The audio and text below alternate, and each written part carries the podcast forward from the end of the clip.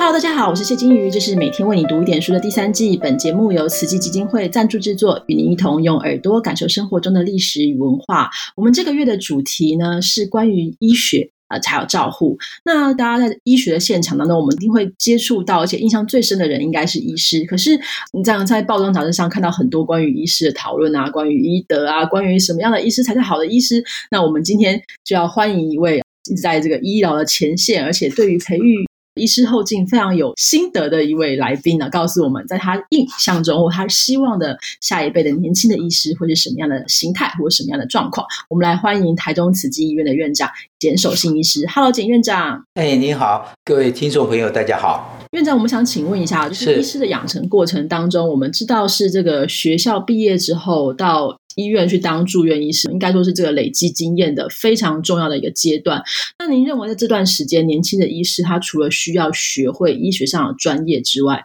还需要培养什么样的能力？在我们称之为见习或者实习，这是在我们毕业前会去先有这样的一个学生时代要去临床科要去学习的东西啊。等到毕业完以后，还会有住院医师的阶段，那么就跟各个科可能不一样，有的是从三年到七年。不等的这个住院医师的训练，其实这些训练终结点就是要我们怎么真正把在以前课堂上所学习到的知识化为真正实用的这样的一个可以帮助病人的这个转换。意思就是说，在学生时代，我们学到的都是好像文字上去叙述这个疾病怎么诊断，哎，怎么治疗等等啊。但实际上，你看到一个病人，他不会告诉你说，我过去是曾经得过什么病啊，我现在哪里不舒服啊，就照着教科书上的这个话语来告诉你，然后甚至于告诉你诊断是什么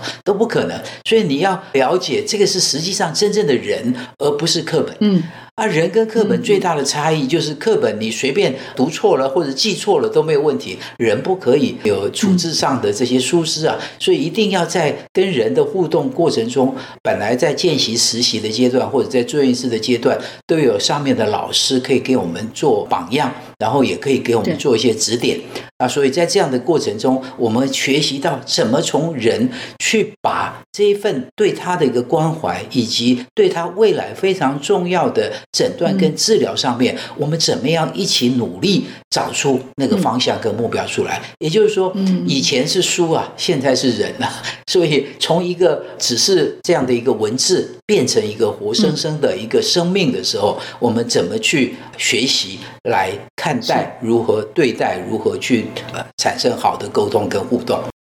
也就是说，基本上我们在医学院的学习当中，可能比较关注的是病这个状况，就是你什么病要怎么样治，什么药，然后怎么样开刀或怎么样处置。但是当这个病在一个人身上的话，可能就有很多复杂的关系、复杂的状况。可能你希望他的这个方式，他可能拿他负担不起，或者说他有什么状况，我们需要用其他的方式来给他比较好的一个处置。所以，变成说，听起来从院长的这个说法当中，我们应该说从病这件事情变成我们要去纵观一个全人哈。那当然，从一个纸上的这个东西变成你要看到全人的话，有时候会有沟通上的问题哈。所以，我们今天其实很常常会出现医疗纠纷、医病冲突。那你当然，这种消息一多，对于年轻的医师来说，会觉得很灰心啊。就是说，哎，我也是很认真啊，我也是尽心尽力的照顾人家，就人家就怎怎么对我这样子呢？怎么一回头就咬我一口啊？那在您看来，现在台湾的医病关系大概出了什么样的问题？或者说，我们在医者跟病人这两端有没有什么样的方式，我们可以来弥缝这样的一个关系？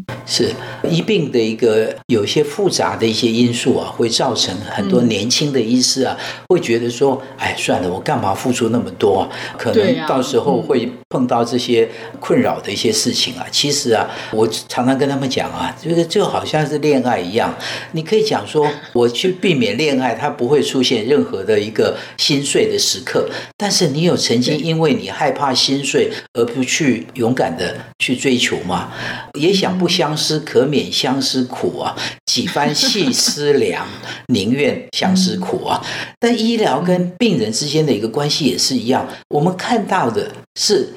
有时候会有医病的互动的一个问题，但是不用拿放大镜去夸大这个医病互动中间的一些问题，而应该看医疗的全貌。事实上，现在我们跟病人的互动中，百分之九十九点九都是充满着那个温馨，充满着那样的一个病人。我们读懂他的心以后，然后给他的一些治疗以后，他得到的一个改变，他也会用他的一个语言来告诉你，或者他肢体动作来告诉你说：“哎，真的是很好的治疗的一个效果。”所以这是占绝大多数。所以我们不要把那个占少数的当成是医疗现代的这个主要的全貌，哎，全貌或者是主要的画面，其实不是的。那当然，我们也不能忽略说，这里确实医病关系也有可能会出问题。那这个出问题，绝大多数都是沟通方面有一些问题啊。所以这个也告诉我们，医疗专业的同仁，不只是医师啊，护理人员或者其他医疗相关的人员也是。我们就是在态度上，在沟通上面要注意到，病人跟我们的。知识水平啊，相对是不对等的。当我们讲一个简单的讲，说是败血症，我们大家都了解，这个是很紧急状况。哎，你跟病人讲败血症，一个阿妈讲败血症，他这个呃完全不知道这个背后代表的意义是什么。那你跟他讲说这个有败血症的并发症的可能性的时候，诶，他。有听没有懂啊啊！所以我们如果跟他讲说这个是跟包银，哎，这个将来可能产生出很严重血液会休克啦，会呃神志不清啦等等的一个状况，这个风险要让他知道的时候，共同的了解同样的风险的时候，这个后来产生出问题点的一个争执啊，就会少了很多。所以反过头来要去想说，为什么产生医病沟通的一个障碍？最主要问题其实是我们把。给病人的时间压缩的太厉害了，那没有时间好好的把这些状况让病人了解，呃，多听一下他到底有没有了解，然后我们再给他一些回应。这样的话，其实就会把那一份可能害怕变成医病纠纷的一个事情，转变成我们对病人最好的一个关怀。那这个关怀才是预防医病纠纷、医病互动有问题最好的一个方法，而不是说我给你签了一叠的这个同意书啊，上面你有同意，嘿，就怎么样子？所以说，呃，到时候发生问题，就是说你有签同意啊，其实这都是消极的，更积极的，嗯，还是要。把那份关怀透过实际上让他能听得懂。了解到的语言，然后知道他疾病的状况是怎么样子，包括他的家属都能一起来面对这样的问题的时候，其实这个也就是我们大家可以走过那个困难时刻。如果说疾病通通都只有很简单的一个过程，就是处方或者开刀，然后疾病痊愈了这个状况，这不可能还要花那么久时间去念这个书啊，还要花那么久时间去学习啊，就是表示疾病本来就是千变万化。可是千变万化的过。过程中，我们万变不离其中的就是那份关怀。如果那个关怀再加上医疗的专业，那我们一起努力克服难关的机会就会大。那同时，它产生医病纠纷的机会当然就会变小。那这也是其实也是另外一个问题，就一方面说，医师本身要能够掌握你的病人的不管他的阶层或者他的这个使用的语言，比如你可能都讲习惯讲国语，你去了一个大部分都是以台语为主的乡镇，你跟他讲，他也听不懂你在说什么，所以其实也是要考验医师在当地生根哦。他就说啊，你要怎么样，有什么状况，比如说这个地方呢，可能职业。特别不一样，它就可能会产变生比较类似的病等等的哈，所以这部分其实也会到我们下一个问题，就是我之前看啦，就是看院长他们在很多访谈，就大力去推广这个医学人文哈。那在您看来，医学人文是什么？就是我们常常说有人文素养，很多医生就说那人文素养，我去听一下那个黑胶唱片，或者有冲冲咖啡，这是人文素养的一部分嘛哈。那到底我们什么是医学人文，或者说医者需要怎么样去具备这样一个人文的素养？我想，人文这个东西，它表达的是一种互动，表达是一个关怀，表达的是那一份我了解、我在乎那个感觉啊，就是要让病人读得懂，我们有真心诚意的站在他这一边去思考事情。那所表现出来，当然我们的肢体语言、我们的讲话的态度方式，它就会不太相同，而不是说我告知你啊，你要做什么事情，我们让你了解到这个疾病它可能是往哪个方向走，那我们为什么要做这个开刀？那避免它将来产生出什么样的一个危险出来？那同时术后我们该注意一些什么事情？就用这样的一个方式让他来理解以后，那当然他再从这样的过程中他读得出来。我们不是跟他讲说里面有什么达文西啊、贝多芬啊，这就表示我们很有人文啊。我们就跟他讲宋词啊，或者是唐诗啊，这是有人文，不是。人文是一种态度，它就是一种让病人可以感受得到你有真心诚意的想帮他想方设法的态度。嗯，那这样的话，自然会衍生出来我们跟他的一个好的一个互动，以及他能达到好的治疗效果的这样的一个。方向啊！我常常跟我们的这个年轻的医师开玩笑讲说：“你念了现在是六年了，以前是七年的书啊，然后住院师又当五年，结果你还输一个地下电台的卖药的，哦，或者是在夜市卖那个黑药丸的。哎，为什么这样子呢？他们只随便讲一点，可是为什么人家这个阿公阿妈他就会信他，他不信我们呢？那背后道理就是我们没有讲那个他听得懂的语言，我们没有用那个。”好像他可以感受得到我们在关心他的那种态度，当然他就会逃得远远的啊。那结果别人有用呃甜言蜜语，虽然他是包藏祸心，但是他还是会去接受啊。这就是现代医疗里面的吊诡啊。反倒我们不去重视那边，只是想说我取缔那些人。哎，你有没有自己反省一下？我们输他的到底输在哪里？不是输他，而是说我们要改变我们那样的一个人文的一个态度啊。那让他可以感受得到的时候，他自然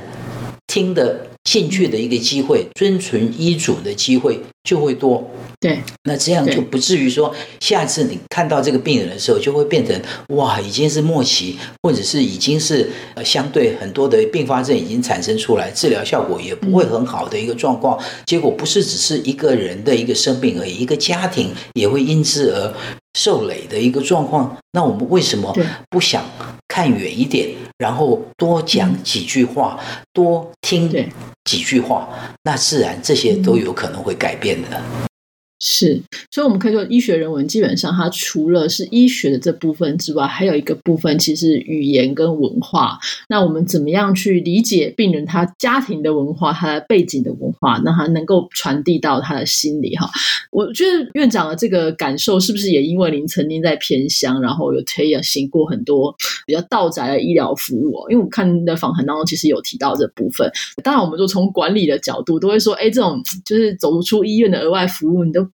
普遍来说，已经算是赔钱嘛？哦，你出去，你要有一个医师，要有一个护理师，还可能还要有药师陪你，所以这 CP 值其实没有很高啊。那在很多大部分的私立医院，可能都会想说，我们要怎么样更有效率经营，赚大钱呢？但慈济医院为什么还要持续推行这些服务？或者说，您为什么还持续对这些感觉会赔钱的服务非常的感兴趣呢？是，我觉得没有比这个更有它的一个效益的一个服务啊。你是从数字上看的时候，也许我们这是亏。亏钱的，但是数字跟价值这两个是完全不一样的一个思维啊。医师需要的是我们要了解，或者是重新温习，或者提醒我们的出发心啊。每一个人的出发心一定都是想要帮助病人。当我们去往诊，我们去走到社会相对弱势的一个角落的时候，我们看到那一对母女这样孤苦无依的。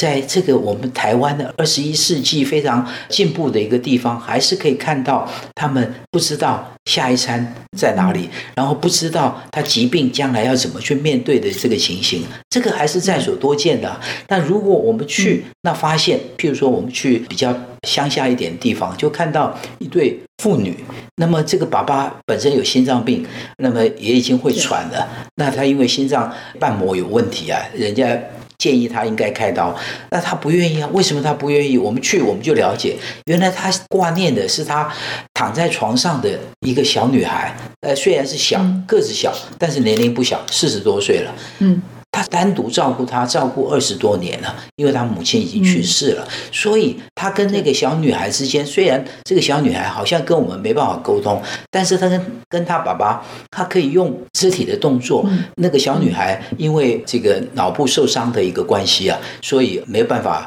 正常的那样的一个发育跟表达，但是她害怕，她高兴，她爸爸读得懂啊。这个小女孩也感受得到啊，所以她担心，她如果去开刀，这个小女孩会没有人照顾啊。所以我们了解到她这个问题以后，就要想办法让她了解说，这个小女孩我们也可以帮忙照顾，也让她知道说，我们用什么方法让这个小女孩的营养各方面可以得到比较好的这样的一个给予啊啊以外，照顾以外更。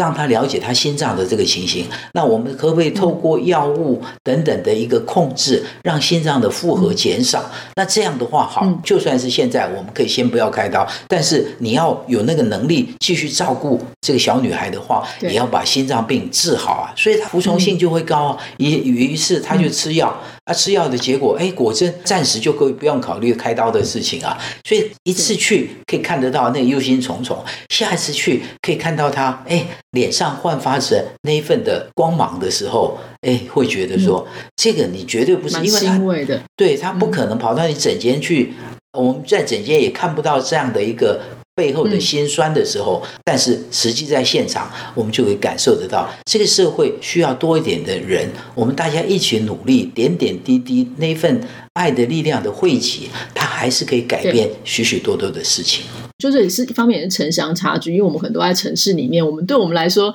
现在。在城市里面的医疗比较像是 window shopping，就是你看来看，哎，好像不错，这个我也可以看看，或是那个可以看看。但是对偏乡来说，那个医病比的差距其实是非常大的，可能真的是要需要透过网诊或其他方式才能够补足哦。那这也是另外一个问题，就是说我们最近当然台湾其实增设了好几个后医系嘛，哈，那后医系的提出来的说法都是我们要培养公费生去偏乡服务，可是有一些意思就是说公费又不是，并不是说保障偏乡品质的这个治本之道啊，有时候其实对年轻的医师来说，反而是一种压迫，因为他可能很有才华，他需要进修的时候，你因为绑了这个约，他不得不去继续去服务，反而耽误了人家哈。那所以在您看来，如果我们要提升这个偏乡医疗的品质，我们又要兼顾年轻医师的职涯发展，要能够培育人才，有没有什么更好的解法，或者您看来有什么样的更好的方式吗？我觉得同样的，就是让年轻的医师有机会啊，去看到那个社会的不平。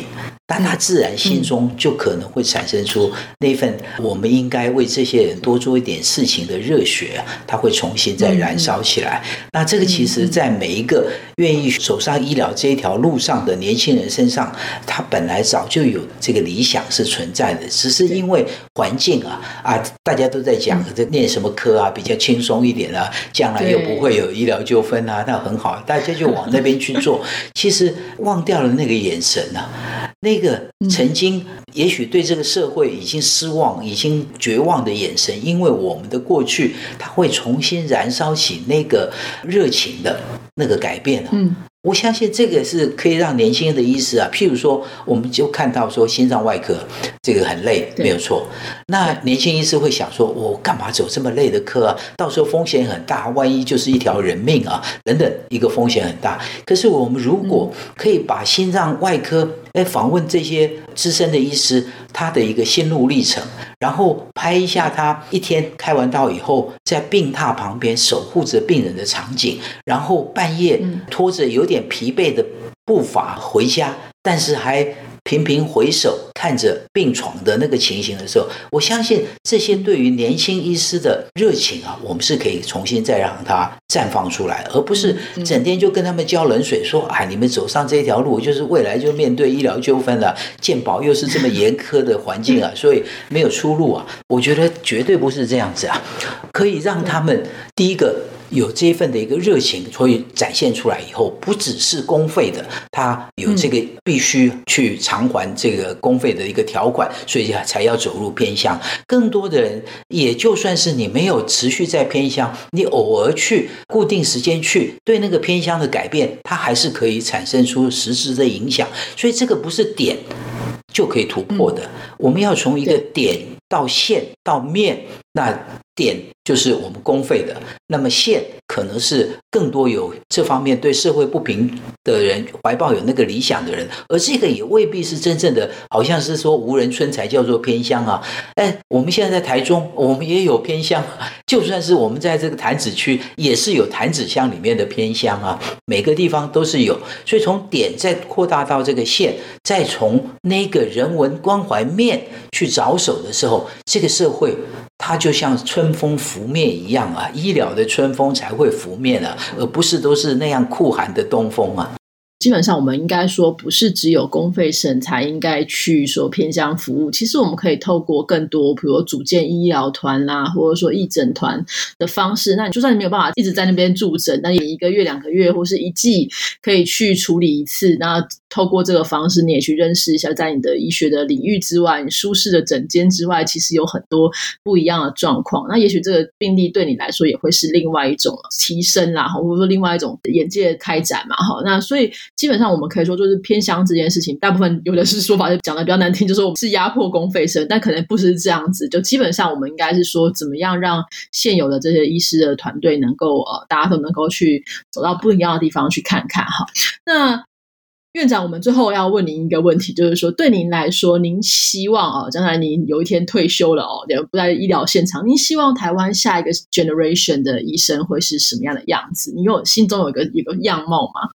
是台湾的医疗是绝对会持续的在进步的，这个不管从医疗专业面来看的时候，我也是觉得这个是肯定毋庸置疑，因为哎，因为。台湾这个学习的能力是蛮强的，而且很多的领域，我们在工位各方面的这个进步，还有社会平权的这方面的理想啊，这全世界会跟我们做的差不多，只有北欧几个国家而已啊。我们大概会走向越来越是世界领先地位的，这毫无疑问的一件事情啊。那至于说在技术精进的同步，对于医疗出发新的提醒啊，这个恐怕也是要持续有人来去做这方面的事情啊。而不是说我们只是讨论一些社会现在就是疫情这个问题，那这就是足够，这个还是不够的。疫情底下有一些社会暗角。更需要人帮忙的那个，也需要我们医学生或者是年轻的医师啊，有这个心力啊去投入。所以我们在疫情里面绝对不会说去终止